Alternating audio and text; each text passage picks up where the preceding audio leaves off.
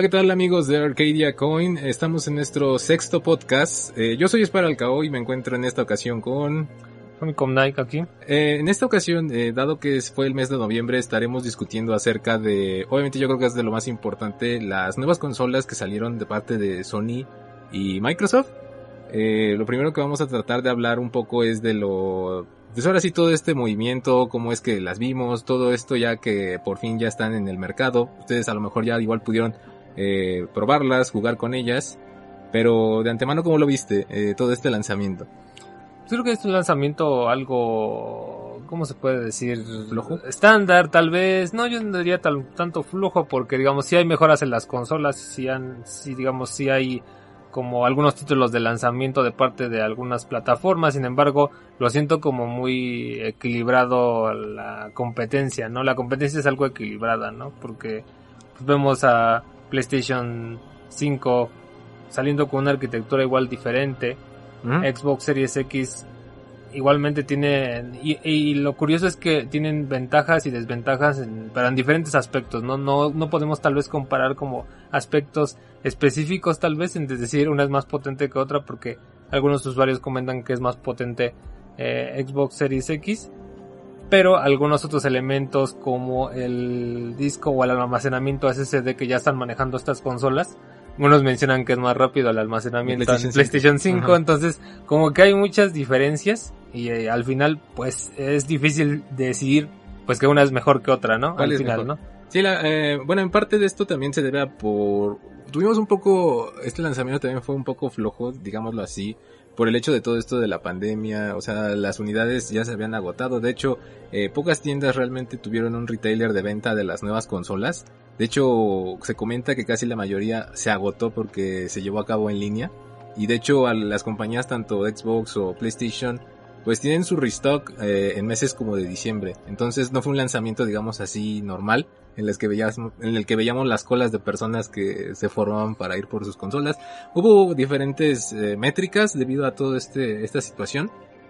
Pero parte de ello también siento que, mm, como comentas, eh, vimos todas estas capacidades que tiene la, la nueva generación, pero nos olvidamos de algo que son los juegos. Digo, al final de cuentas, tú la compras por los juegos. Vemos por ahí que, mm, bueno, Xbox no tuvo un lanzamiento muy, muy llamativo porque digamos que lo que se perfilaba era Halo Infinite y tuvo muchas broncas ahí.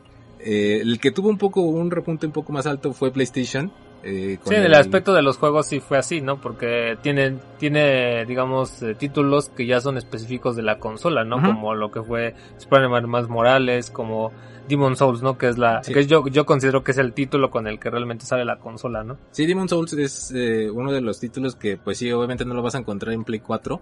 Pero igual mucha gente pues está esperando este momento, digo, tampoco fue tan barato. O sea, la verdad es que el precio de las consolas ahorita eh, sí está un poco caro. O sea, entiendo a las personas que ahorita no se compraron una.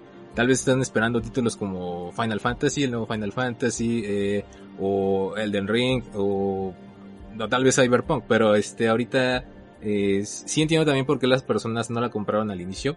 Pero mm, viendo mi experiencia con la nueva generación, pues ahorita realmente no hay muchos títulos en el mercado con el que puedas experimentar. Lo que sí podemos hablar del desempeño es que sí ya es mucho mayor.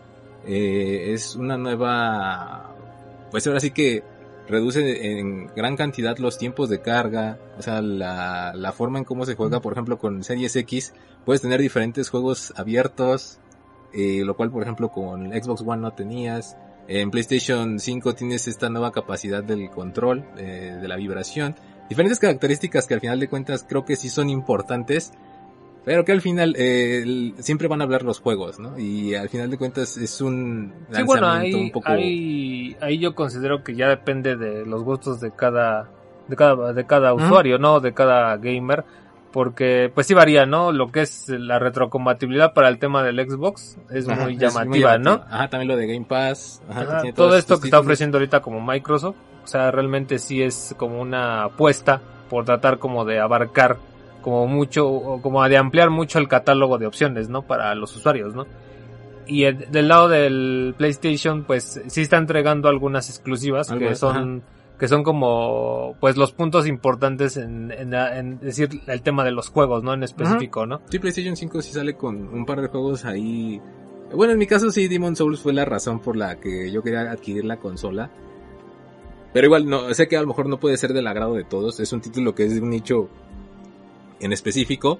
Y siendo sincero, pues a lo mejor la cantidad de juegos ahorita, eh, lo que les podemos decir es que es escasa. O sea, los títulos los vas a poder encontrar en One. Además, la latencia de la octava generación que fue Play 4, Xbox One, aún todavía va a seguir. Entonces, si no hay una razón real, si no eres fan de Demon Souls o realmente quieres ampliar este, pues digamos así, tiempos de carga, lo del control, tal vez esperar también es una buena decisión, yo podría decir. Sí, porque digamos, más que nada la experiencia de ahorita de las nuevas consolas, pues se resume en esto de lo de utilizar estas nuevas unidades de estado sólido en cada una de las, en cada una de las consolas para obviamente arrancar los juegos, en pues hacerlo como más dinámico, toda esta parte de brincar de un juego a otro y tener esta como parte de la retrocompatibilidad con los anteriores títulos, algunos han mejorado, como el caso de de, por ejemplo, lo que es, lo que es, eh, Sekiro este, aumentó, ajá, Sekiro Shadows of Twice es uno de los títulos que se beneficia que si tú lo juegas en PlayStation 5 o si lo juegas en, en Xbox Series X y algunos otros títulos que presentan como mejoras de estos, de presentarse solamente en 30 en 30 frames, 30 frames por segundo, están saltando a 60 frames por Inclusive segundo. Borderlands está a 120 FPS. Hay una forma de que puedes correr Borderlands 3 que también tuvo mejora. Sí, pero ese sí, ese sí va como, como una versión, ¿no? Nueva, ¿no? Del título, ¿no? Por ejemplo, algunos tienen versiones nuevas que son diferentes, ¿no? Por ejemplo, una versión de un título que es nueva, por ejemplo, en este caso Borderlands, si este, si esta te migra gratuitamente a su versión, que es el caso, pues ya tú puedes en el PlayStation 5 tener la versión de PlayStation 5 y tener todas estas, este, correr a más de 60 cuadros, ¿no? Que no nada más estas 60, sino que ya hasta 120, ¿no? En el caso de otros títulos como, como por ejemplo Spider-Man Miles Morales, que igual eh, funciona en PlayStation 4, pero si lo tienes en PlayStation 5, pues obviamente tiene más, tiene, puede correr hasta en modos diferentes como el performance, como el, el los tiempos de carga, las, los, ¿cómo se llama? Las texturas, todo eso ya depende del título, ¿no? Que tú quieras como checar si tiene esa mejora. Más que nada ahorita los que están en lanzamiento, pues sí están teniendo mejoras, ¿no? Como pues este Assassin's Creed, este Watch Dogs, o sea, todos estos títulos. Y muy pronto Cyberpunk igual dice que va a ser la migración a nueva generación y va a tener la mejora, ¿no? Para PlayStation 5. Pues eh, por ahí creo que las dos están son llamativas en ese sentido. Digo, al final de cuentas eh, las dos son súper estorbosas, la verdad. Creo que el PlayStation 5 sí es la más estorbosa. Está gigantesca la, la cosa esa. Eh, pero... Mmm, la verdad es que sí son consolas muy silenciosas. Eh, actualmente hemos visto que no hacen casi ruido. Eh, grandes pero silenciosas. Grandes pero silenciosas. Eh, se calientan a veces, por ejemplo, cuando ya llevas que... Mmm, dos horas jugando tal vez la verdad no presentamos eh, problemas de, de calentamiento. Sí, hemos ganado estos temas como de ruido, ¿no? O sea, que generen ruido, que de alguna manera se caliente, pues yo creo que en algún momento sí por las unidades de, de refrigeración y dependiendo dónde las tengas. Sí, sí, sí. Te lo recomiendan poner en un lugar este abierto, pero si tú tienes un mueble, igual está bien, o sea, lo puedes meter ahí, pero te, te recordamos que por ejemplo el PlayStation 5 si está bien monstruoso, vas a tener que este moverle ahí a tus cosas. Y eh, algo que sí hemos notado es que, por ejemplo, en, tanto en Xbox y en PlayStation, pues ahorita es lo de siempre, ¿no? Sale una consola y tiene ahí errores, este, corres los juegos y a veces no los corre. La otra vez se nos murió jugando Astro Playroom y tuvimos que desconectar la consola. Tiene ahí varios errores que ahorita están saliendo. son los clásicos, ¿no? Que por ejemplo a comparación de otros de, otros errores que han salido que son más catastróficos como el clásico eh, Aro de la Muerte del 360, digo, no es así tan tan digamos tan de focos rojos, ¿no? Que ya no funcione la consola y que la tengan que intercambiar, ¿no? Que la cambie totalmente. Son, son obviamente errores que a veces salen por estos temas de la actualización, del firmware, pero digamos que no, no digamos, no opacan actualmente toda la experiencia o lo que te están ofreciendo por parte de las consolas, ¿no? Sí, eh, son errores, digamos, menores, pero al final de cuentas un poco molestos porque se te traba el juego o a veces este, se cierra la consola. Eh, pues tiene ahí cosas que pues sí, desgraciadamente son errores que van a ir perfeccionando a los nuevos modelos. Y creo que ahí cada uno tiene sus pros y contras, ya depende de cada quien. Al final de cuentas el precio está ahí nivelado, tanto ya sabemos que los dos sacaron dos versiones, una con disco por parte de PlayStation 5, una con lector de disco, otra sin lector. La de que no tiene lector está más o menos como en 11.500 y la otra en 14.000 pesos mexicanos. Eh, en cuanto a Xbox, está el Series S, el Serie S o Serie S, que está en 8500, que es la más económica de todas, pero que tiene un rendimiento menor, y el Xbox Series X, que está como igual, como en 14000, o sea, sí es un precio un poco alto. Pero cada una tiene su, yo diría que igual están ahorita tablas, o sea, al final de cuentas, eh, cada uno tiene sus funciones, digo, en retrocompatibilidad algo que debemos mencionar es que PlayStation 5 solamente corre PlayStation 4, o sea, los del anterior. Esa es su retrocompatibilidad total. Ahí sentimos que Xbox tiene una mayor retrocompatibilidad con los anteriores títulos. incluso los del Xbox, eh, los del primer Xbox. los del Xbox original, ajá, tienen esta, esta forma. Migrar tus datos no es tan latoso como en PlayStation 5, es más fácil en Xbox. Eh, pero por ejemplo, igual por ejemplo jugar con los mandos, eh, los mandos del Xbox One, ¿no? funcionan en, en, Xbox Series X, pero por ejemplo en PlayStation, eh, los, los juegos que son de PlayStation 4 puedes jugar con tus mandos de Play 4, pero para los juegos de Play 5 pues ahora sí que son nuevos mandos por toda esta... Bueno, al final de cuentas eh, sí fue bastante interesante. Digo, Xbox no le movió tanto a su control eh, PlayStation 5 realmente sí lo cambió, tú lo vas a sentir cuando lo tengas.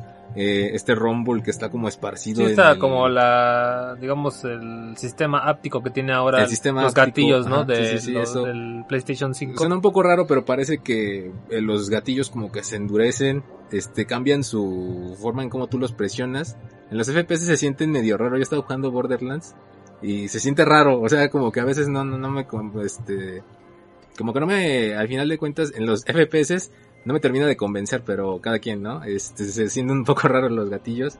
Eh, pues sí, ahí ya es decisión de cada uno. Ojalá y en un futuro, y por supuesto que vamos a ver más títulos que, que se van a ir agregando a las nuevas, eh, a la nueva generación. Pero como, como comentábamos, es, pues ahora sí que ya es decisión de cada quien, no es indispensable, a menos que seas fans de Demon, a menos que seas fan de Demon Souls o alguno de estos títulos que salió eh, de antemano eh, al inicio. Eh, si no lo eres, tal vez si esperar es la mejor opción. Y, al final de cuentas Play 4 va a seguir teniendo juegos. Sí, bueno, otras de las cualidades que podemos mencionar del PlayStation 5 pues este, son estos temas del sonido en 3D, ¿no? Con los auriculares que ya te está ofreciendo. Ah, Digo, ahí Microsoft no, no está tampoco ofreciendo mejoras en ese sentido. PlayStation 5 sí lo está haciendo y otras variaciones, ¿no? Como el guardado en la nube de los, de los juegos que en Xbox Series X pues es eh, gratuito, ¿no? Y en el tema de PlayStation necesitas la suscripción, ¿no? Entonces, digamos, son eh, diferencias, ¿no? Sí, tiene sus, pros y contras, ¿no? No todos le ganan a uno en ese sentido. Por ejemplo, también eh, para grabar eh, PlayStation 5 creo que es más viable te permite grabar. Hay una cosa que está bastante chida de PlayStation 5 que ahora te permite grabar eh, tus gameplays, lo que hagas, tus partidas, todo a partir de un determinado tiempo. Creo que eso está bastante cool. Hace como una especie de memoria caché. Y por ejemplo, si tú le das al botón de guardado, si no lo habías estado guardando y salió algo chido o ganaste en una partida o descubriste algo, y no lo grabaste, eh, puedes grabar a partir de ese momento hacia atrás, como una hora. Sí, hasta 60 minutos, ¿no? De gameplay hacia atrás, ¿no? Sí, eso me, me, pareció sí, porque antes, o sea, sí te pasaba, ¿no? Con, bueno, con el PlayStation 5 y supongo que también esto, este tema de, bueno, con el Play 4 te pasaba que, que sacabas algo o algo así y le tenías que apretar el botón de, de share, ¿no? Ajá, en esta ocasión no. Y pues cada uno ahí tiene sus, como comentábamos, sus pros y contras. Ahora sí que ya depende de cada quien, pero pues es que al final de cuentas como son consolas de videojuegos, siempre va a ser por los títulos o los juegos que vayan, vayan a estar saliendo. Eh, ahí Xbox pues ojalá ya haga algo con Bethesda, ya que ya lo compró. Y PlayStation pues tiene todo su catálogo de juegos de, desde Final Fantasy, eh, Demon Soul, Bloodborne, eh, God of War, o sea, ya depende de cada quien qué, qué es lo que quiera. Sí, bueno, ahí ya es eh, dependiendo obviamente de qué es lo que les convenza más, ya haciendo como una revisión general pues de los elementos, ¿no? Que les eh, que sean más atractivos de una plataforma y otra, ¿no? Otro de los elementos que pues ha sido también eh, un poco comentado es el tema de, de la, la interfaz del, de las nuevas plataformas, ¿no? Por ejemplo, PlayStation 5 se le movió a su interfaz, ¿no? Sí, la rediseñó. Sí, sí, sí. Y en el caso de Xbox no lo hizo, ¿no? Entonces, según una interfaz muy parecida a lo que era Xbox One, ¿no? Pues no la ha movido desde hace quién sabe cuánto, desde también el sistema operativo es igual. Ajá. Entonces ahí como que hay unas novedades por parte de PlayStation 5, este tema también como de las actividades que ponen los juegos, que ya dependiendo del Ah, progreso sí, y sí, todo sí, eso, ajá. ya dependiendo de todos estos como elementos, te van a ser más útiles como consejos, como ayudas para obtener como ciertos trofeos, unas guías como interactivas como más eh, de la mano, ¿no? Ya con video y todo eso para que tú puedas de alguna manera pues eh, descubrir cómo obtener cierto trofeo o cierto eh, lograr cierto o adquirir cierto elemento del juego, ¿no? El Quick Resume del Xbox Series X, que es uno de los elementos que más... sí, está muy ya- chido. ah, ah, ya- ya- bueno, es una de sus características más este, específicas, que pues puedes así como que compilar como, o tener abiertos como varios títulos, ¿no? Que obviamente sí tiene un límite, porque en un límite como más de cuatro juegos ya empieza como a cerrarlos. Entonces, Como aplicaciones de computadora en sí, ¿no? Ajá. en sí. Que no es el caso, por ejemplo, como del PlayStation 5, que ese siempre te va a abrir. Eh, va a cerrar el anterior juego que tengas y va a abrir el Sí, que solamente quieras, sigue ¿no? teniendo una, ¿no? Eh, Sí, de Xbox sí, sí. puede mantener diferentes juegos abiertos, eh, como dices, dos o tres, ¿no? Y, y PlayStation no. O sea, estás jugando una cosa y forzosamente tienes que eh, cerrar esa y abrir la otra, ¿no? Sí, bueno, y en PlayStation 5 no tiene soporte para, pues, algunas resoluciones de monitores que, pues, son como estándar, ¿no? Ah, sí, no es nativa, ajá. no Sí, es sí, nativo porque, por ejemplo, veíamos esta resolución de 1400, sí. 40. 1400, 1340, 1440, ¿no? Ajá. Y esta resolución no la soporta el PlayStation 5, ¿no? Entonces, estos, eh, podría lanzar esa, ese soporte en una actualización, pero ahorita en este momento, pues, no lo tiene, ¿no? Aunque la caja dice 8K, pero ahorita pues no. Sí, toda- todas, hay, incluso algunas, este, funcionalidades que todavía ni están no activas, están ¿no? todavía, ajá. Porque Sí, vemos todo este tema del almacenamiento, que, que si tienes los juegos, por ejemplo, los juegos del, en, el, en el caso del PlayStation 5, los juegos que tú tengas de PlayStation 4 los, los puedes almacenar incluso en un disco ah, externo. Es disco externo, ajá. Sin embargo, no tienen la facultad de, o la habilidad, pues, de este tema de lo rápido de arrancar los títulos y De todo hecho eso, corre ¿no? un poquito, o sea, sí corre más rápido que PlayStation 4 Pro, pero sí se tarda más, porque no es lo mismo que lo guardes en la memoria SSD. Sí, bueno, porque toda esa, todas esas unidades, pues obviamente te generan la experiencia de hacerlo como muy rápido, ¿no? Hablando de esas memorias, van a estar bien caras eh, y van a ser propias de cada una de las consolas. Desgraciadamente, como va a estar utilizando tanto el procesamiento del de pues sí, o sea, de esta memoria es indispensable también para las consolas, inclusive los juegos de PlayStation 5 no los puedes grabar en discos externos, vas a tener que ampliar esa memoria y pues sí van a estar bastante caras, eh, como 300 dólares, Y 250. que el almacenamiento ese sí fue muy recortado en esta Y que generación, sí ¿no? está muy recortado, sí también. Porque o sea, ni tanto- siquiera un tera. Tanto en el caso del Xbox Sí. Series X como en el PlayStation 5, igual los dos están muy recortados, ¿no? sí. Más arriba de los 500 gigas de almacenamiento, pero pues ¿qué te van a durar eso? Pues nada, ¿no? Nada más le instalas Call of Duty y 10. se acabó, ¿no? Como Tu almacenamiento, ¿no? el disco duro. Mm. Sí, porque el Call of, este, Call of Duty Cold War, todos los Call of Duty siempre se llevan ahí sus 100 gigas.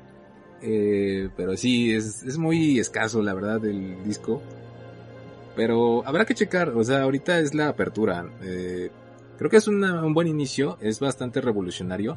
Pero a veces Pero sí te van a obligar a comprar las expansiones de la memoria. eh, ¿no? sí, desgraciadamente sí.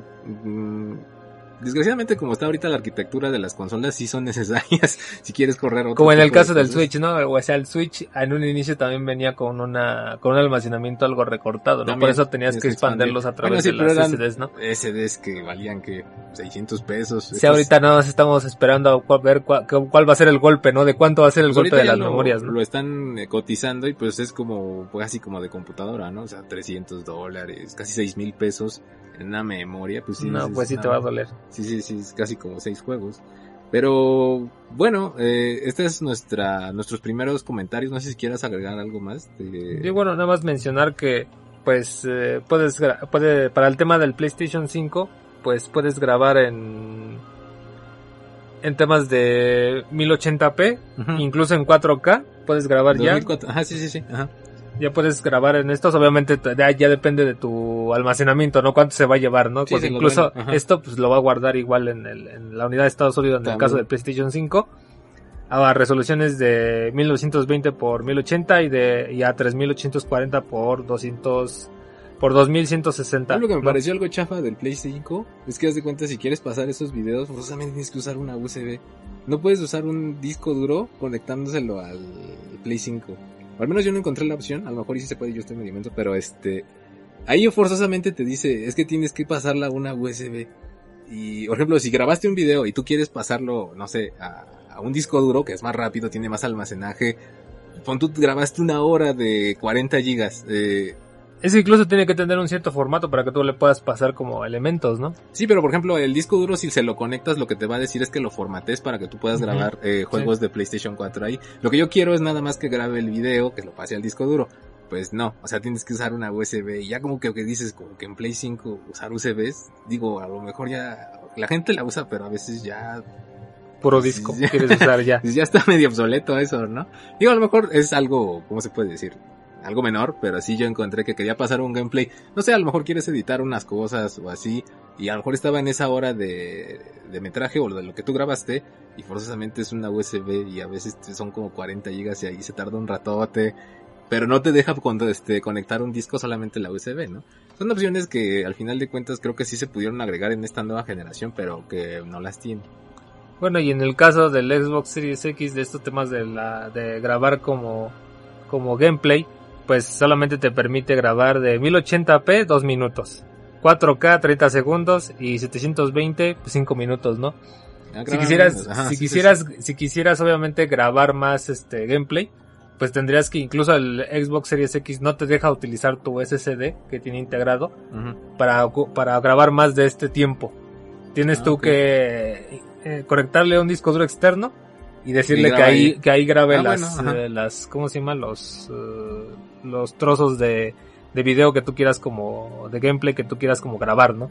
Mm, ya. Sí, pues están muy, ahora sí que pros cons, pros cons y este. Sí, o sea, algunos son muy Ajá. buenos en unos aspectos, otros son como, algunos carecen de cosas, pero yo lo veo como muy parejo, ¿no? O sea, Sí, la realmente verdad es que sí. Ajá. ya es como, depende mucho como del catálogo, depende de la experiencia que te están ofreciendo en el tema de las interfaces, del diseño que tiene incluso la consola, de todos estos temas que tú contemples. Ujú. Y si al final, y que consideres también, ¿no? Los estudios que incluso que han adquirido, por ejemplo, Microsoft y PlayStation, Sí, también. Ajá. ya dependiendo como de esas exclusivas, ¿no? Y ya te vas a ir dando como más cuenta, pues, qué es lo que te, qué es lo que te convence más, ¿no? Sí, por ejemplo, lo de Xbox, bueno, ya hablamos, ya regresando un poco más, ya hablamos un poco más de la arquitectura, todas las funciones. Pues sí, ahora al final de cuentas es lo que importa son los juegos. Y Xbox tiene una de las cosas más llamativas que es Game Pass, que lo que comenta es que va a estar subiendo ahí tanto lo que es de Bethesda, lo que ya adquirió, lo que vaya saliendo nuevo también se va a ir agregando. Halo Infinite también se va a ir para allá, que esperemos si ya lo arreglen porque bueno, no sé. Eh, y pero PlayStation 5 también está tiene su colección de juegos de PlayStation Plus Collection y son una selección buena, son 20 juegos ahí que son bastante buenos, tiene desde Persona 5, God of War, Days Gone, mm, varios títulos que han sido de los más vendidos en Play 4. Digo, no supera el gran catálogo que tiene Game Pass, porque ahí sí, en servi- ese servicio sí le gana Xbox. Pero pues al final de cuentas también eh, PlayStation 5 tiene más títulos a veces exclusivos. Eh, entonces ahí sí ya depende de cada quien. ¿Qué es lo que quieres jugar? ¿Qué, ¿Cuántos juegos quieres jugar? ¿Tienes el tiempo para jugar? Este, Ese es un aspecto importante, ¿no? pero bueno, esos serían nuestros primeros comentarios. Y, pero esta estuvo bastante interesante. Es una, fue una batalla interesante entre las dos consolas, pero creemos que realmente pues están ahí a la par. No, no creemos que una haya derrotado a la otra. Tiene No. sus pros y contras, en fin. Al final de cuentas. Sí, digo, ahí eh, tengan oportunidad como de revisar más a fondo pues todo lo, todo lo que les están ofreciendo las, Sí, antes las de plataformas. Porque pues ahorita sí es una inversión como algo fuerte, ¿no? Sí. O esperen a más títulos, ¿no? Que obviamente van a salir También. más títulos y veremos que, que este, que otros títulos se anuncian. Pero pues mientras está algo como muy estable, ¿no? Si quieren entrarle ya a este, a esta nueva era de las consolas lo pueden hacer. Si no, pues todavía pueden, hay tiempo, ¿no? Para pensar bien qué es lo que van a adquirir, ¿no? Sí, sí.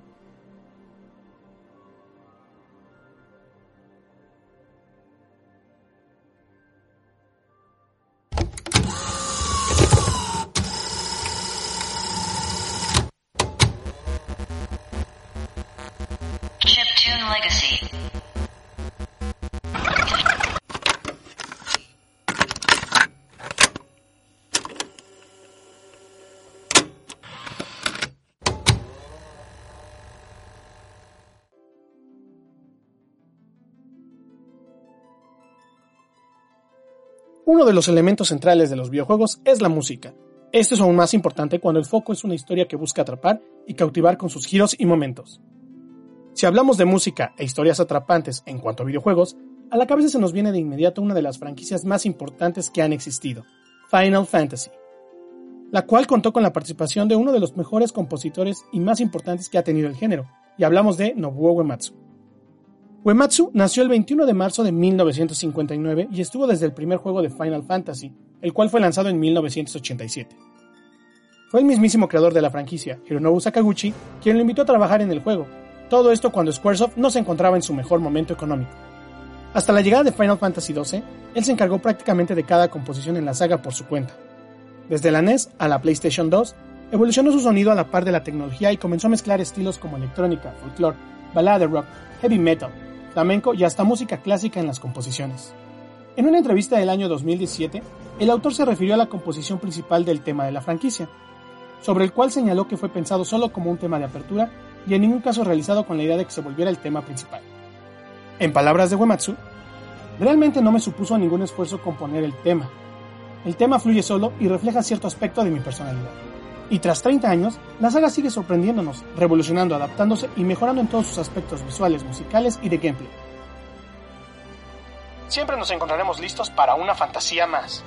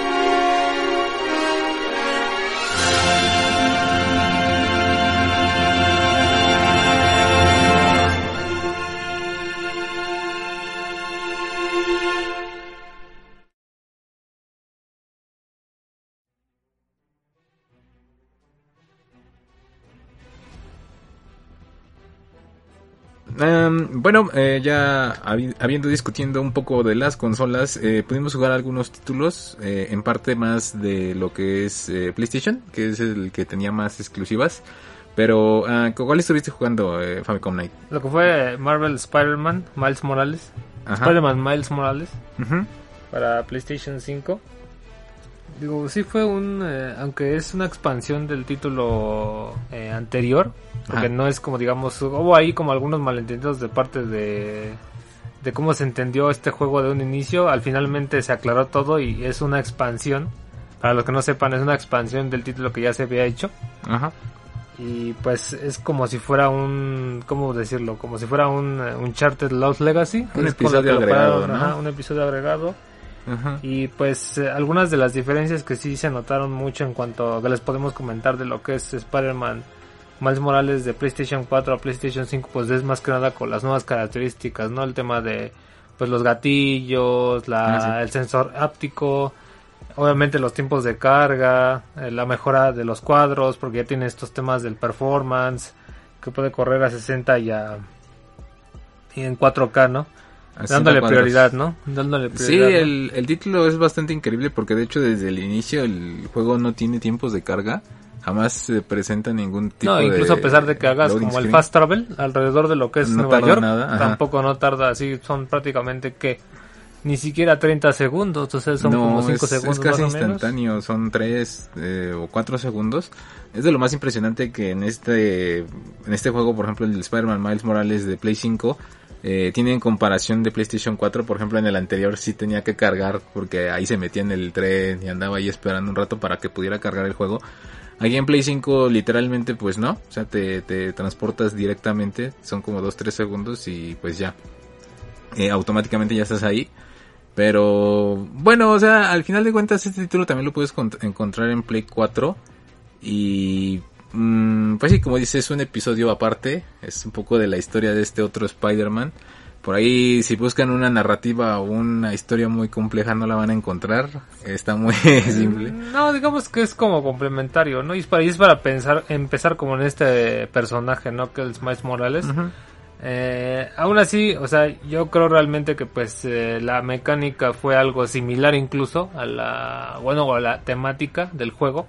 Fue similar a, lo que vimos en el primer juego de Spider-Man, de parte de Insomniac.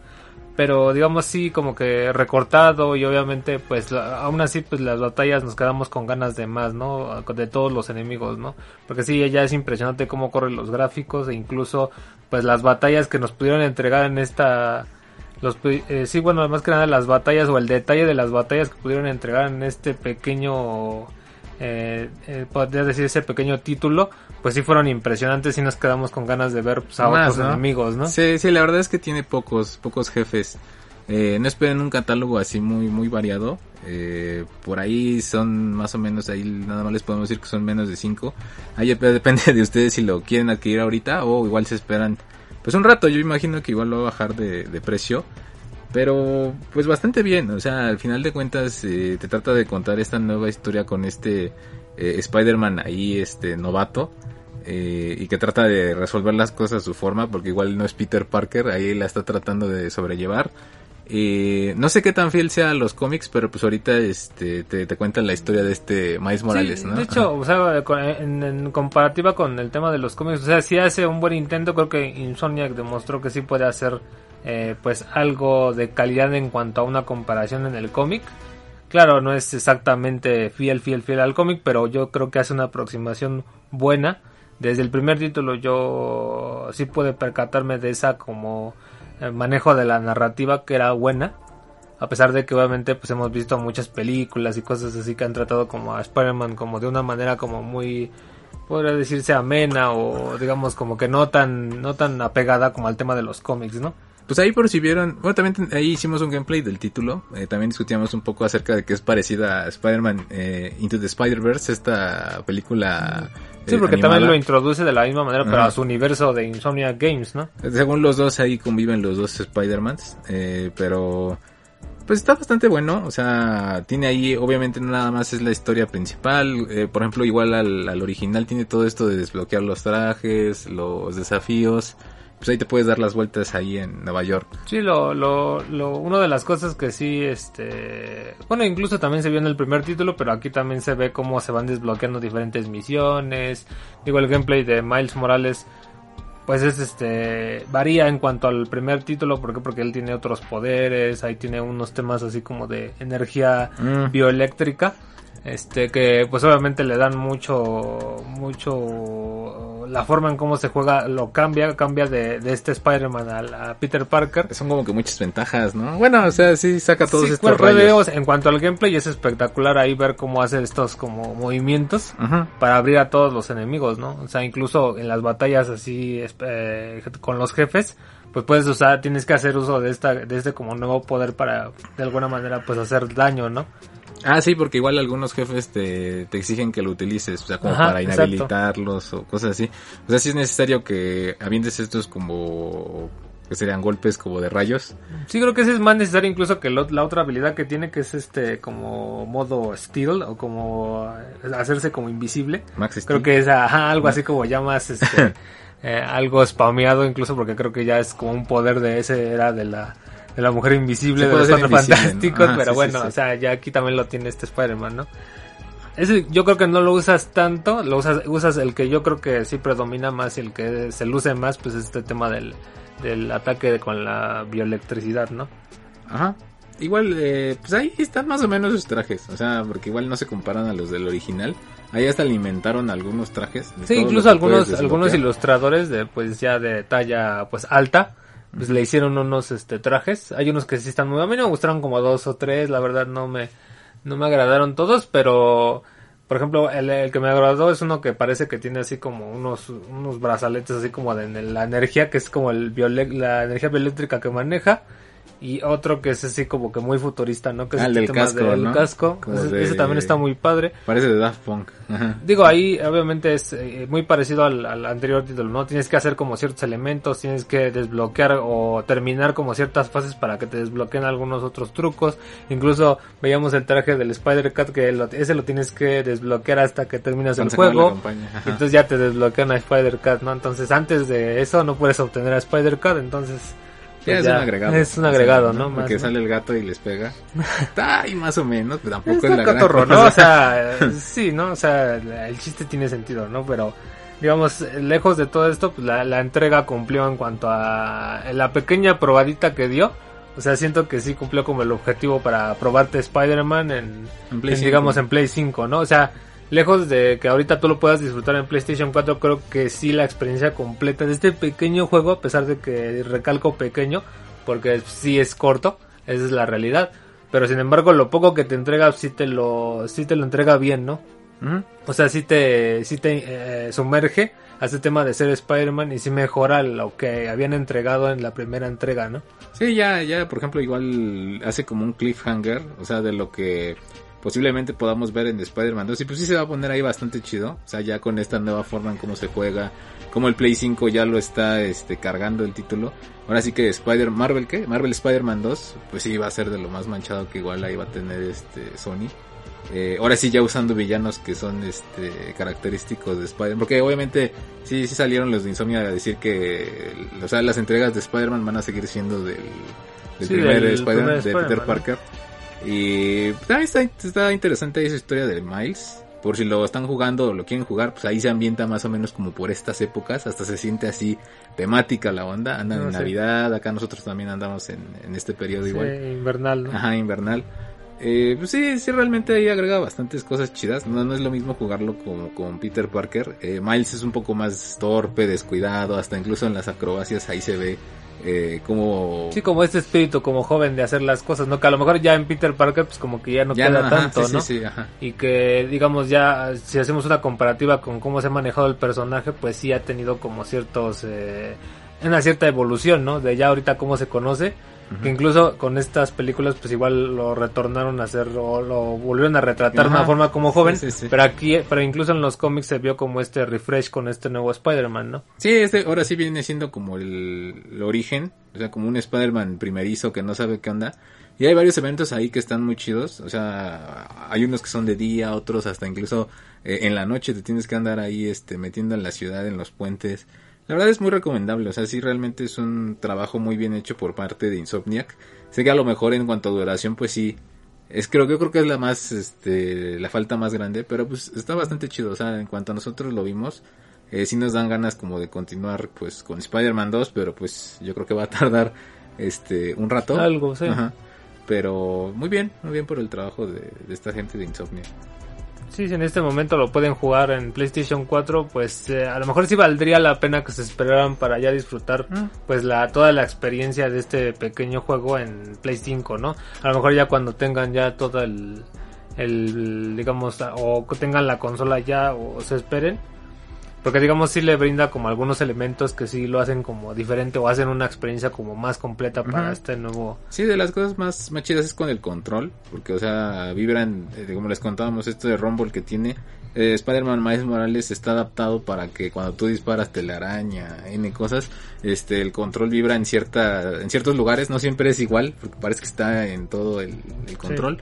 Eh, también tiene lo del sonido que genera también el, el control y como que lo esparce. O sea, sí está bastante cool. Yo creo que sí, igual la gente de Insomnia, eh, creo que sí, era como un encargo más de Sony para ver cómo se podía ver un título ahorita este, en Play 5, ¿no? A ellos se los encargaron. Y realmente pues sí cumple. O sea, con... Ellos también están desarrollando pues Ratchet and Clan. Sí, también, también es, es, es, es- es notable saber que... A lo mejor están puede ser la razón por la cual está un poquito como recortado. Porque pues este estudio ya se está ocupando de dos títulos, ¿no? Para el PlayStation 5. Ajá. Entonces esta puede ser una razón, digo, eh, puede ser un justificante, ¿no? Para que pues de alguna manera sí le des chance porque sí están trabajando, no se están quedando No. diciendo que pues te van a entregar una parte y te la van a vender y ya después te van a dar todo el juego, ¿no? Supuestamente también, eh, bueno, o sea, hay un rumor que sale, Ratchet and Clank también sale ahí por marzo, hay un rumor. Entonces sí, sí se pusieron a trabajar bastante a pesar de que está esta onda de la pandemia. Pero bueno, regresando a Spider-Man, igual, o sea, también está la opción de conseguirlo en esta versión deluxe, o no me acuerdo cómo se llama, pero que contiene el primer Spider-Man. Sí, el y remasterizado, ¿no? Y Spider-Man Miles Morales tiene los dos. También si no han jugado la primera entrega, pues yo creo que es un paquete bastante completo, ahora sí. El otro título sí era más largo. Y tiene estas mejoras, este... Spider-Man sí tiene mejoras en cuanto a gráficas. Y ahí también ya están trabajando para que tú puedas migrar tu, tu perfil. Ya ves que a, a inicio ese era un problema. Y ahorita ya la gente de como dicho que no, ¿no? Y ya ahorita sí ya. ya, ya, ya está, no sé si ya está el parche o igual ya va a estar pronto, pero pues ya vas a poder migrar tus datos que tenías en el anterior con estas mejoras de, de Play 5, con los tiempos de carga, el, eh, o sea, los cuadros, eh, los FPS que, a lo que está corriendo, la cara del Spider-Man que también ya la, la modificaron. Entonces, pues ahí es una muy buena opción, igual como dice Famicom yo creo que igual este, pues si tienen la consola, eh, sería chido que la estrenaran con este título. Es un poco más, este, sea, casi cualquier persona le va a gustar, ¿no? O sea, todo este nivel de libertad Sí. que tiene. Sí, sí, sí, o sea, y incluso la música, o sea, toda la ambientación que había en el trabajo que ya se había reflejado en el primer título, si te gustó mucho el primer título, pues es como obligado a jugar, ¿no? Prácticamente, ¿no? Porque viene, regresa como el tema de la música, regresa la ambientación, regresa todo este gameplay, obviamente con adiciones, y pues eh, con esto obviamente agregándole todavía los elementos de la experiencia que está ofreciendo como PlayStation 5, ¿no? Sí, pues totalmente les recomendamos que jueguen Spider-Man. Eh, pero desgracia sí está un poco caro. O sea, comparado con la duración. Pues sí, o sea, está como por 50 dólares. O sea, Sí, más o menos. o 800, bueno, más o menos como 40, porque está como en 800, 900 pesos. Y por un título que más o menos como cuánto le calculas la duración. Mm, pues Ya siendo sinceros, como- Unos que... A lo mucho como unas 20 horas. Más o ¿no? menos, Más o ¿no? menos, ¿no? Ya Sí. sacándole todo, ¿no? Porque de hecho, pues sí, te- el juego te hace que te des varias vueltas porque tienes que desbloquear, como decía, los trajes, cosas Sí, también así, hay ¿no? como ítems, ¿no? O sea, como collectibles, que Sí, son también. cositas igual. Eh, sí, o sea, sinceramente sí está un poco corto, pero la experiencia creo que vale la pena. Sí vale la pena que ahí lo chequen. Digo, igual si ahorita va pasando el tiempo, igual sale de oferta. eh, o si lo quieren jugar en Play 4, igual es la opción. Pero se pierden estas como cualidades que también tiene la de Play Ujú. 5, ¿no? Sí, sí, sí, ahí sí, digamos, ya se, ya va, va haciendo como una diferencia entre jugar los, los títulos. Bueno, más que nada porque ese título sí fue uno de los que pudiera decirse que sí fue del lanzamiento junto Ujú. con Demon Souls Sí. y algunos otros como Sackboy. El, ah, ajá, Sackboy ajá. Pero digamos, eh, ya depende, ¿no? De cómo lo quieran jugar, ya con todas estas como menciones, ¿no? Sí, por desgracia, por ejemplo, si ustedes compran el de Play 4 eh, para jugar en Play 5, van a necesitar comprar. No creo que haya, no hay un upgrade ahí como tal. Creo que no, no. O sea, si están separados los títulos. De hecho, también hubo controversia ahí con el de Call of Duty, porque mucha gente creía que iba a dar ese salto como generacional si tú tenías tu copia de Play 4 y no resulta que son aparte. O sea, no como el caso de Cyberpunk, ¿no? El 2007. No, ellos ya aclararon que sí. Ajá, sí, que sí, sí va a tener esta. Como Borderlands 3. Borderlands 3 igual, ajá. Eh, pero en este caso sí, o sea, son copias totalmente diferentes y si tú quieres este... Pues si Sony quería, quería cobrar más por los juegos. Pues sí, es un ahí un, pues es claro ahí, ¿no? Sí, sí, sí, o sea, así como que igual ahí pues no es la mejor estrategia de Sony, pero pues sí, o sea, piénselo bien, o sea, si van a comprarlo en Play 4 o se van a esperar a Play 5, como les comento, o sea, si ustedes quieren jugar su juego de PlayStation 4 a Play 5, o sea, no no tiene las mejoras que como tal el título lo tiene, o sea, pues es que sí se ve como esa diferencia, ¿no? Pero eh, obviamente eh, iba a ser obvio en esta como digamos brecha de nueva generación o de digamos de abrir como obviamente nuevas características dentro de la generación nueva, ¿no? Pero aún así les comentamos, igual por ejemplo el título viene totalmente doblado en español de, de aquí, de latino. El doblaje está más o menos, o sea, no, no se siente tan... Creo que la voz de Spider-Man sí era la que tiene las algunas de las películas. Eh, no ubico tanto al actor, pero sí, sí, sí es de aquí, de, México. Mm. Eh, pues es más, está más o menos. O sea, igual, este, pero si a ustedes no, no les gusta de esa forma, igual viene con subtítulos y en inglés. Pues les recomendamos que jueguen ese título ya sea en PlayStation 4 o en PlayStation 5 si es que pues se animan a esperarse para adquirir la consola. Y pues eh, un gran título para esta eh, este inicio de generación. Igual, como comentamos, está ambientado en Navidad, ahí para que se sientan este, temáticos.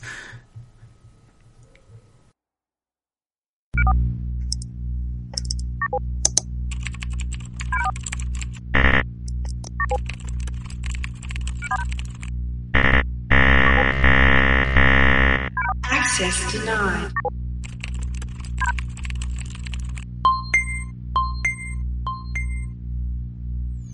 Archive found. Not success. Opening creator record.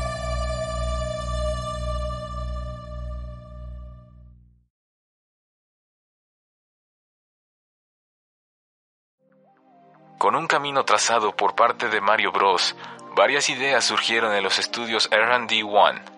La primera de ellas se trataba de A Mythology of Light, The Mirror of Pauletena, un juego ambientado en la mitología griega y en donde los niveles se encontraban divididos en tres planos, siendo el inframundo, el mundo terrenal y el mundo en el cielo, donde nuestro protagonista Pete tenía que volar a salvar a la diosa del cielo.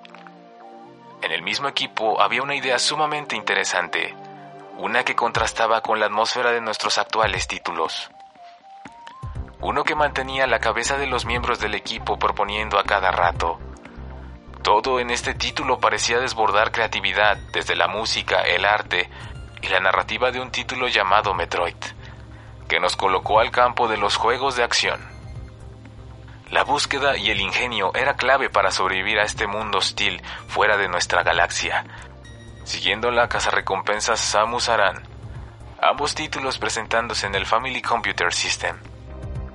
Nunca supuse que el Game ⁇ Watch sería tan innovador incluso llegando a colocarse como una nueva forma de desarrollar consolas. Lo portátil era ahora la novedad entre la gente, y otros competidores ya habían adoptado esta tecnología, entre ellos Sega y Atari, utilizando componentes más costosos y pantallas a color. Pero ese no era mi objetivo. Yo tenía que crear una máquina capaz de jugar diferentes videojuegos y que fuera más barata para que todos pudieran disfrutarla. Yo quería que fuera lo más pequeña posible, y debido a esto la gente en el equipo comenzó a llamarla Game Boy. En nuestra primera presentación con el presidente Yamauchi los comentarios fueron más que negativos, ya que esta les parecía estorbosa y poco llamativa, llamándola Dame Game, lo que vendría siendo una consola lamentable y sin esperanza. Sin embargo, yo siempre adopté una filosofía que se aplicaba bastante bien a las necesidades de Nintendo, utilizando una forma diferente de pensar pero usando tecnología madura que ya conocíamos. Al menos en mi forma humilde de ver las cosas, no necesitabas la tecnología más innovadora, ni los gráficos más poderosos para poder divertirte. aunque algo que sí era importante era el tiempo de juego que pasarías con ella.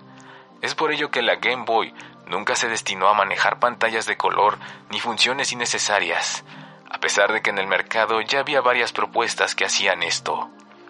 La consola ya estaba terminada, pero faltaba una cosa más.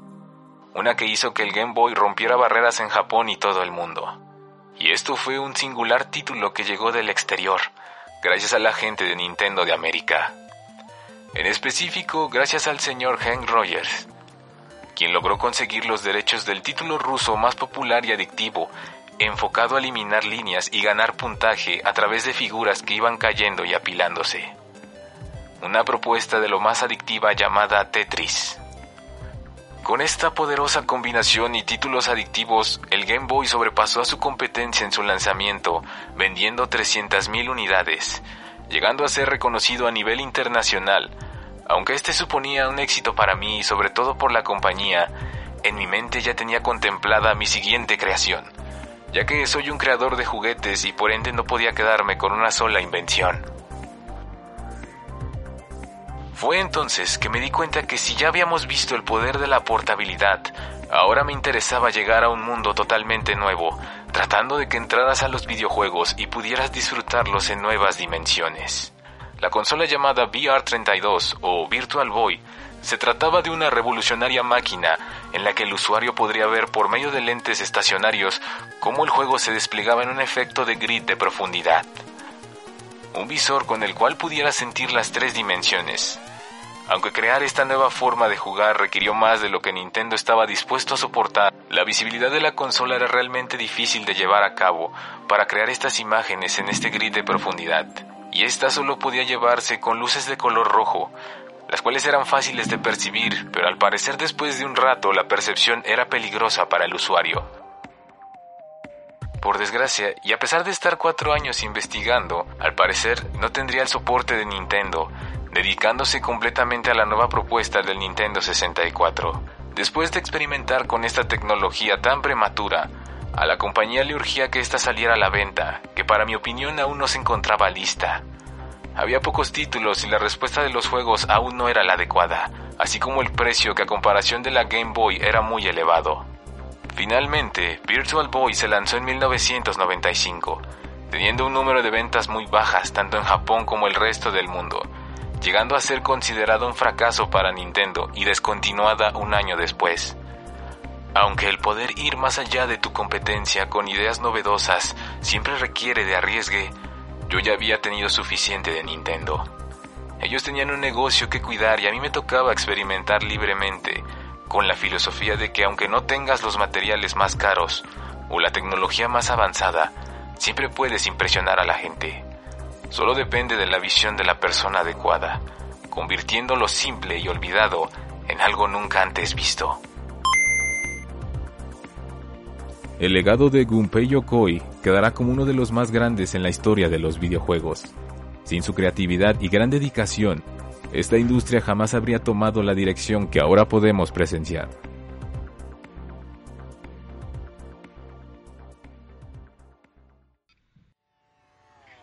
Y como siempre, te invitamos a seguirnos en nuestras redes sociales. Nos puedes encontrar en Twitter y Facebook como Arcadia Coin. No olvides sustituir la O por un cero. Bueno, en este mes eh, a mí me tocó reseñar, ahora sí que, como les comentaba, igual en gameplays pasados, el título por el cual, este, bueno, no reseñar, pero más que nada, este, checar el título de Demon Souls, este remake que está hecho totalmente desde cero. Y mi razón por la cual, pues, adquirí un PlayStation 5 fue este título. Eh, la verdad este juego es el que inicia en gran mayoría lo que es este fenómeno Souls o toda la saga de Dark Souls, este Bloodborne, Sekiro. Eh, ahora sí que estos son los inicios y bueno a la gente de Blue Point Games y Sony Interactive se le ocurrió estrenar el PlayStation 5 con este nuevo título y la verdad impresiona bastante porque eh, es ahora sí que digamos es el primer título de Play 5 que no se encuentra en ninguna otra este en otra consola. Sí, digamos, sí hay otros títulos, pero digamos, creo que ese es el triple A más, digamos, eh, podría decirse, más remarcado, ¿no? Que tiene como mucho background, tiene mucho tema de, de, para un nicho en específico también. que ya se veía que esta entrega incluso pues en PlayStation 3 nada más estuvo también exclusiva en PlayStation. Sí, pero ahorita este, este título Demon Souls no lo encuentras ni en Play 4. Es totalmente exclusivo de la nueva consola de Sony. Y la verdad es que sí me impresionó porque eh, pues es raro que, por ejemplo, al ser un remake, eh, tú esperarías que lo copiaran desde cero y, y, crearon varias cosas ahí que están muy muy chidas. La gente de Blue Point Games se caracteriza por hacer remakes o remaster, o sea, ya ha tenido experiencia, pero en este caso el remake eh, fue agregando nuevas cosas y son muy bienvenidas. Toda la gente eh, tiene la idea de que ahora todos los juegos Souls deberían de verse como este nuevo, como este nuevo remake. Sí, es que fue increíble cómo hicieron toda esta recreación Sí, están todos. Digo, incluso su proceso para poder hacerlos, digo, ahí, este, incluso uh, cuando hablábamos de este tema, cuando hicimos el tema del gameplay, hablábamos de que de que habían tenido que portear como el juego del PlayStation 3 y ir reconstruyendo sobre ese mismo port para que no perdiera la esencia, ¿no? Sí, como tal, la esencia, la velocidad, todo eso, o sea, sigue intacto. Eh, muchos igual, bueno, en mi caso, a lo mejor yo también consideraba que esta era la oportunidad como para agregar más contenido pero ya ves que, por ejemplo, en, en Demon Souls hay diferentes Archstones o como lo que son como la división de niveles. Siempre hay uno que está bloqueado, está roto y en esta ocasión, al hacer un remake, eh, pues sí teníamos la ilusión de que eh, pudiéramos entrar en ese mundo. Eh, desgraciadamente, pues eso es un remake total del juego. O sea, todo lo que se, se tenía en el primer título está y, lo mejora en ese sentido. Hay, hay animaciones totalmente nuevas con ciertas armas. Hay incluso secretos ahí que agregaron la gente de Blue Point Games como esta puerta secreta que ahorita todos andan buscando en, en, Demon Souls. En Demon Souls eh, están los videos ahí en YouTube de cómo acceder a la puerta secreta porque esta no estaba en el título original. Mm. Pero o sea, sí mantiene todo su core de lo que es este el gameplay. O sea, sí es muy desafiante. O sea, eh, tienes que andar subiendo de nivel a cada rato, la velocidad como les comentaba, no esperen que sea más rápido que Sekiro, o sea, no, o sea, es totalmente inspirado en el original. Eh, sí tiene, o sea, su velocidad, pero lo que impresiona son los ambientes, como lo, lo recrearon de nuevo, o sea, desde el castillo de Boletaria, la prisión, la prisión es una de las cosas que se ve más chida, la de Latria. Eh, estos como efectos de que está lloviendo, o sea, el, eh, los truenos, o sea, cómo, cómo está relampagueando ahí en la, en la prisión. O sea, se ve impresionante, a mí me, me, gustó mucho cómo la trajeron otra vez. Y pues tiene todo el, gameplay. Ahorita, eh, por desgracia, en el primer título de Demon Souls, bueno, si ahorita buscas en Play 3, ya casi nadie lo está jugando. O sea, ahorita nadie lo está jugando para, este, ahora sí que ayudar a otros jugadores, este, invadir eh, otros mundos. Ya es que puedes invadirlos de otros jugadores. Eh, ahorita pues ya no, o sea, ya no tiene, creo ni, creo que sí tiene soporte, pero pues ya no hay, pues, este, eh, gente que se conecta a jugar este Demon Souls de PlayStation 3. En este caso pues revive todo ese, eh, no sé cómo decir, ese hype de estar ahí, este, en esos mundos, este, andarte metiendo a invadir, toda esta peculiaridad que tenía este título y con el cual inició, como les comentábamos, Dark Souls, eh, Bloodborne y Sekiro la verdad a mí me impresionó bastante. De hecho, el primer día que yo vi el tráiler me, me, gustó mucho porque inclusive hay, hay ángulos de cámara que cambiaron. O sea, no nada más es de ver siempre al personaje en la, la misma posición. O sea, sí, la mayoría, o sea, sí, sí retoma todo lo que es la cámara normal. Pero hay partes en las que sí se tomaron la libertad de pulir ciertas cosas que le mejoraron bastante. Eh, igual, eh, creo que no, tiene, no es nativo a, 120 eh, FPS, algo así este técnico, ¿no? Sí, no no corre exactamente a, una resolución así nativa 4K. 4K, ajá, sí, sí, sí. O también lo que mencionaban como este tema del ray tracing, ¿no? Ah, no, no contiene ray tracing, ajá, eso era lo que quería mencionar. Eh, por desgracia, o bueno, fíjense que hasta eso eh, creo que el título no lo necesita realmente, se ve increíble aún así. todos los detalles que agregaron sigue intacto y pues este título, Demon Souls, pues viene a ser... Eh, pues sí, sí, fue el primero, pero o sea, la duración igual era, ah, por ser el primer título que se lanzaba de esta forma, pues sí, es un poco más corto, o yo diría algo corto, eh, en comparación a lo que es este Sekiro, eh, Bloodborne. Bloodborne está gigantesco a comparación de, este, Demon Souls. Pero es interesante también porque la gente de Front Software en esta ocasión no, no se metió para nada, se lo dejaron totalmente a esta gente de Blue Point Games y Japan Studio de, parte de Sony. Y aún así hicieron un excelente trabajo, eh, bastante impresionante cómo llevaron a cabo este, este port. Y pues sí, o sea, tiene todo esta, este feeling de, de la entrega pasada. Y hasta incluso, como les comentaba, agrega ciertas cosas que están muy chidas. Eh, a pesar de que ahí hubo una, un poco de controversia por el modelo de algunos personajes, a mí me pareció que estaban bien, tampoco es así de que los iban a hacer súper detallados, pero ahí en la comunidad, es que también por ejemplo la comunidad de la saga Souls, tanto Bloodborne, todo esto, sí es medio, ¿cómo se puede decir? ¿Esquillosa? Pues sí, algo tóxica igual, o sea, empezaron a atacar al juego por... Porque a lo mejor las melodías, este, ¿cómo se llama? Cambiaron toda la, el feeling. O sea, obviamente el soundtrack es completamente nuevo para esta entrega, o sea, lo trabajaron desde cero.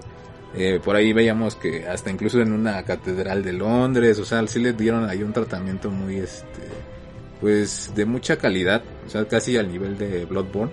Sí, tomando como la base que tenía el primer, digamos, la primera banda sonora que es, de, que es eh, compuesta por Sun Sekida. Sí, la primera este, banda sonora se, se toma en cuenta, pero no es la misma, o sea, este, la recrearon totalmente. Y bueno, a lo mejor no fue del agrado de muchos fans, porque sí vi por ahí que, este, Se algunos comentarios algunos. negativos, ¿no? De que decían, este, pues no, es que el anterior era mejor, este, destruyeron completamente la melodía. La esencia. Ajá. Obviamente Demon Souls era más oscuro, pero yo creo que lo que entregó la gente de Blue Point Games eh, es bastante impresionante eh, a su forma. Eh, y también con la, el trabajo o la ayuda de esta persona de Japan Studio encargada que fue Gavin Moore. Y bueno, en nuestro caso nos lo hemos estado siguiendo por el excelente trabajo que hizo con Puppeteer de PlayStation 3, que por ahí es un título excelente que si ustedes no jugaron, eh, aquí le hacemos promoción, es, uno de los una juegos. oculta. Es uno de los títulos que él eh, de hecho desarrolló, es totalmente original de él y es bastante impresionante por el nivel tan crudo, digámoslo así, de su narrativa. Pero regresando a Demon Souls, creo que era la persona indicada para poder eh, respetar todo este trabajo que se tenía de From Software de, de Miyazaki y entregó una cosa que es este increíble, o sea, desde que yo lo vi, por ejemplo, en los trailers, sí sabía que iba a ser eh, un remake muy, muy bueno, pero después de que supe que él iba a estar a cargo, pues sí, o sea, ya me, me convencí de, que, de, de comprar el PlayStation 5. Obviamente a lo mejor, um, pues no es del agrado de todos, yo entiendo que igual este... eh, lo que es la saga Souls o los títulos de From Software son de un nicho en específico. No hay modo fácil. Sí, o sea, de, de personas que les gusta esto de los retos, de que oye, el juego te va a frustrar en muchas eh, muchas veces, pero una vez que entiendas la curva de aprendizaje, este, pues te va, te va a gustar. O sea, si eres de esos que son ahí medio tercos y perseverantes hasta completar el juego.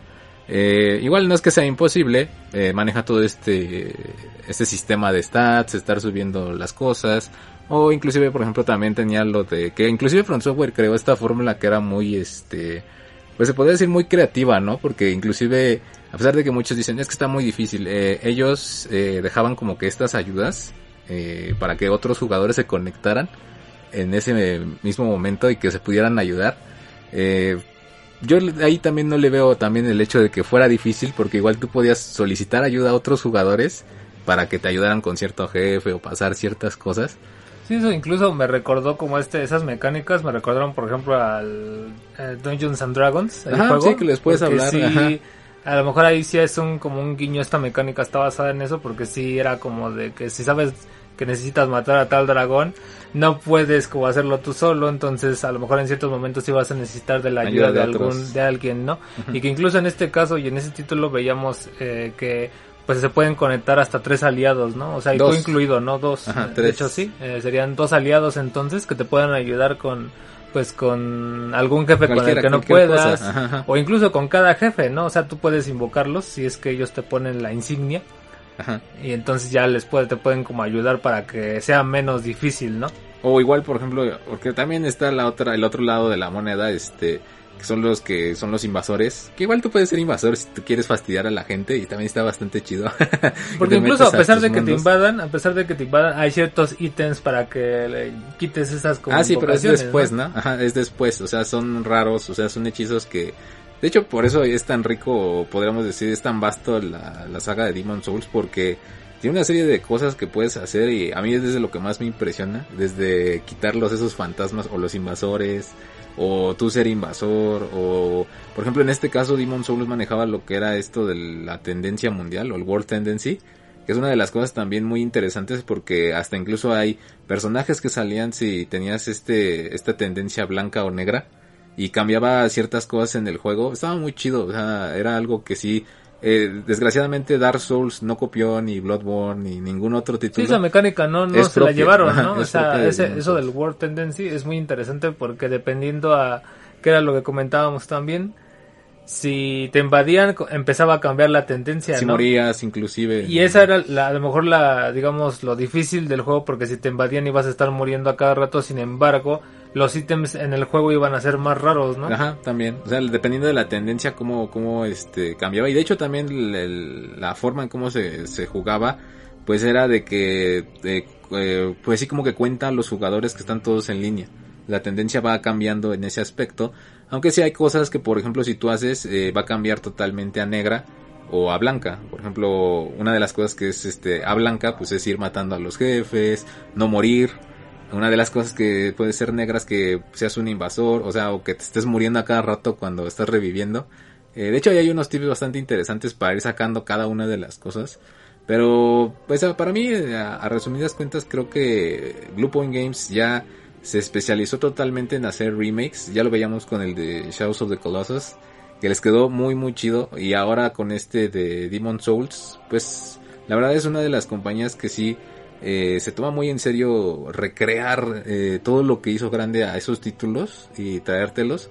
Y pues qué mejor forma de que pues sí, casi casi ellos fueron los que le trajeron el estreno a, PlayStation 5, ¿no? Porque es el título que no, no existe en otra consola ahorita, nada más este, lo tienes ahí.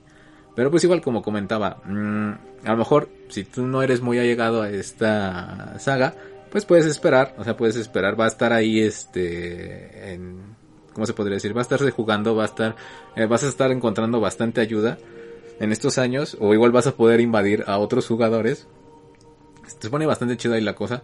Y a lo mejor puedes esperar a, jugarlo. Ahora sí que desgraciadamente este sí no lo puedes jugar en Play 4 porque no está hecho para PlayStation 4. Es ya en Play 5. Pero sí es una de las cosas que están... O si ya lo jugaste en Play 3 ya sabes más o menos cómo funciona.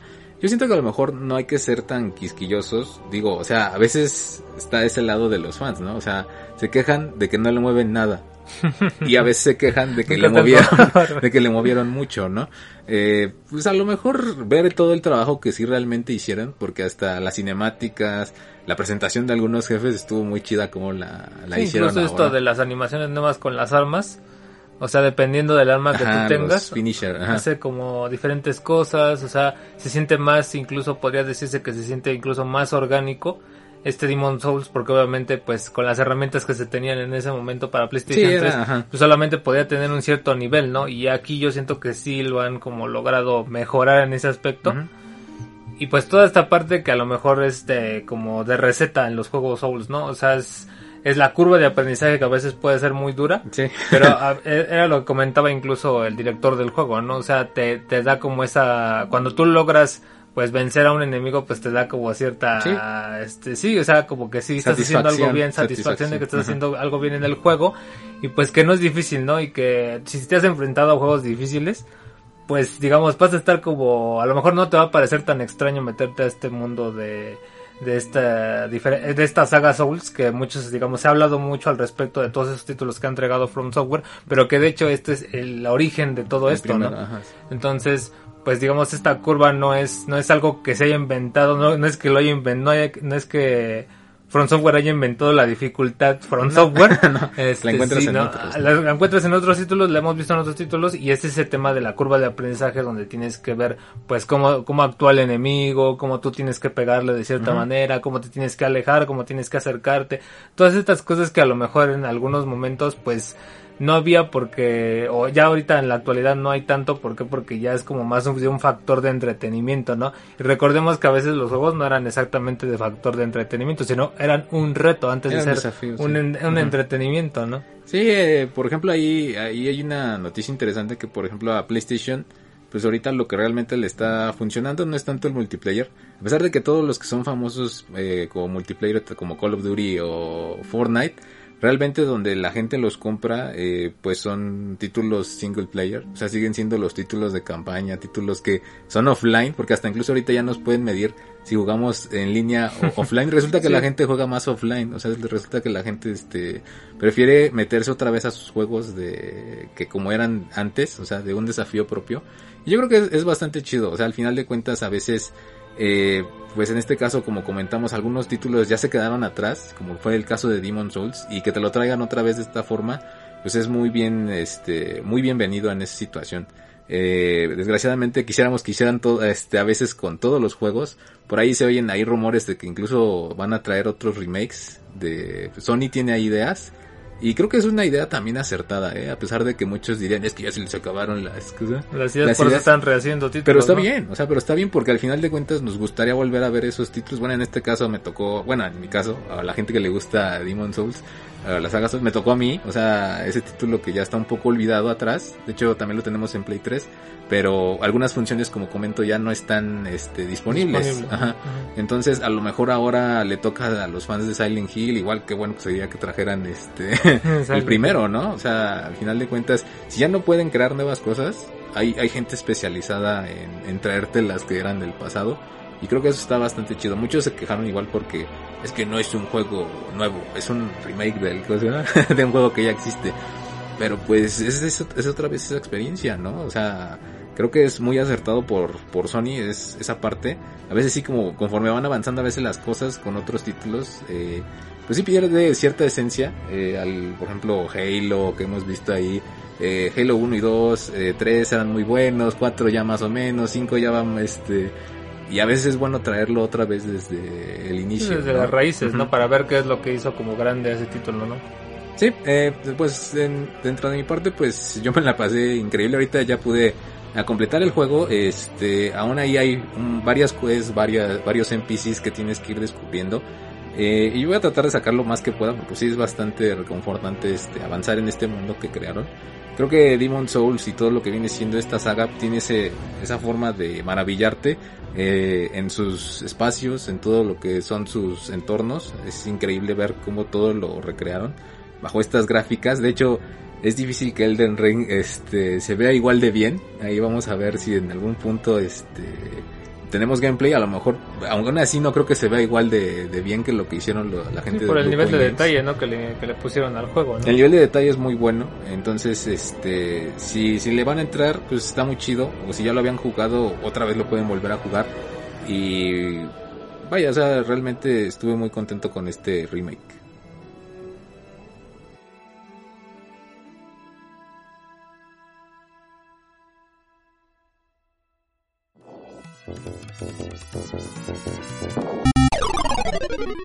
Continue?